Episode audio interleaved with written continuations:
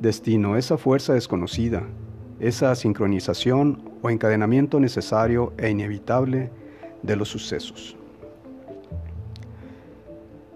Nuestra voluntad de aceptar nuestro destino muchas veces pesa más que nuestro afán de cambiar las cosas.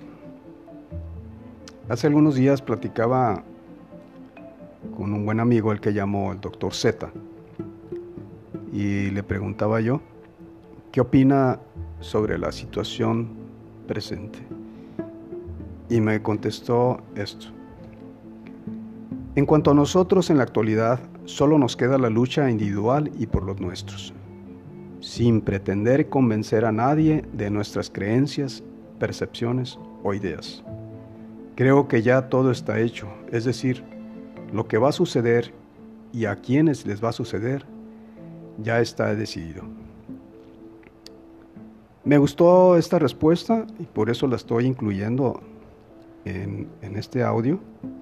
Y pienso que sí, coincidiendo en cierta forma con el buen amigo Dr. Z, pienso que somos como libros que ya estamos escritos y lo que nos corresponde hacer con fe, sabiduría y sobre todo con dignidad es leer cada página de nuestra historia como la presenta cada día en nuestras vidas.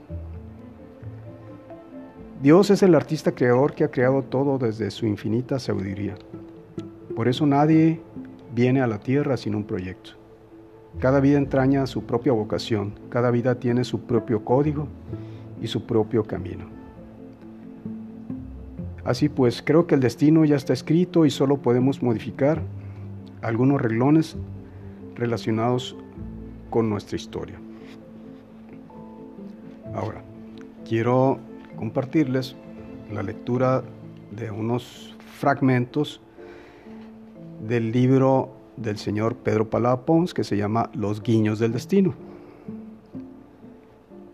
Que me gusta el título porque creo firmemente que lo que llamamos destino a veces efectivamente nos hace guiños o nos da chispazos o señales de lo que se va a dar en el camino. Dice en este primer fragmento, hay una entidad, algo, que maneja los hilos junto y con nosotros. Ese algo tiene dos nombres que le hemos puesto nosotros, lo casual y lo causal. En otro fragmento nos dice el autor, si aceptamos la casualidad como real y única, tendremos que aceptar que hay un futuro escrito y que hagamos lo que hagamos, las cosas sucederán muy a pesar nuestro. Es una hipótesis que no me acaba de convencer, dice el autor. Resulta demasiado absoluto dejar todo en manos del destino. Por otro lado, si aceptamos que todo es fruto de una causalidad, deberemos entender que aquello que sucede es gracias o por, culpa de nuestra intervención o participación. También es un absoluto, puesto que entonces no estamos dejando nada al azar y en cambio, este se manifiesta. En un último fragmento que les leo de este libro, somos un suspiro en la totalidad del universo y ese suspiro que para nosotros es toda una vida, con sus acciones y experiencias, afectará al resto, a la entidad, de una u otra forma. Como podemos apreciar, en esto creo que nadie podemos establecer una verdad absoluta,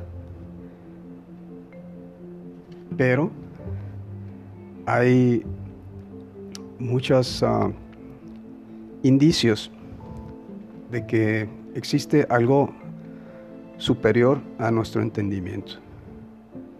Algunos le llamamos Dios, otros le llaman entidad, otros inteligencia superior.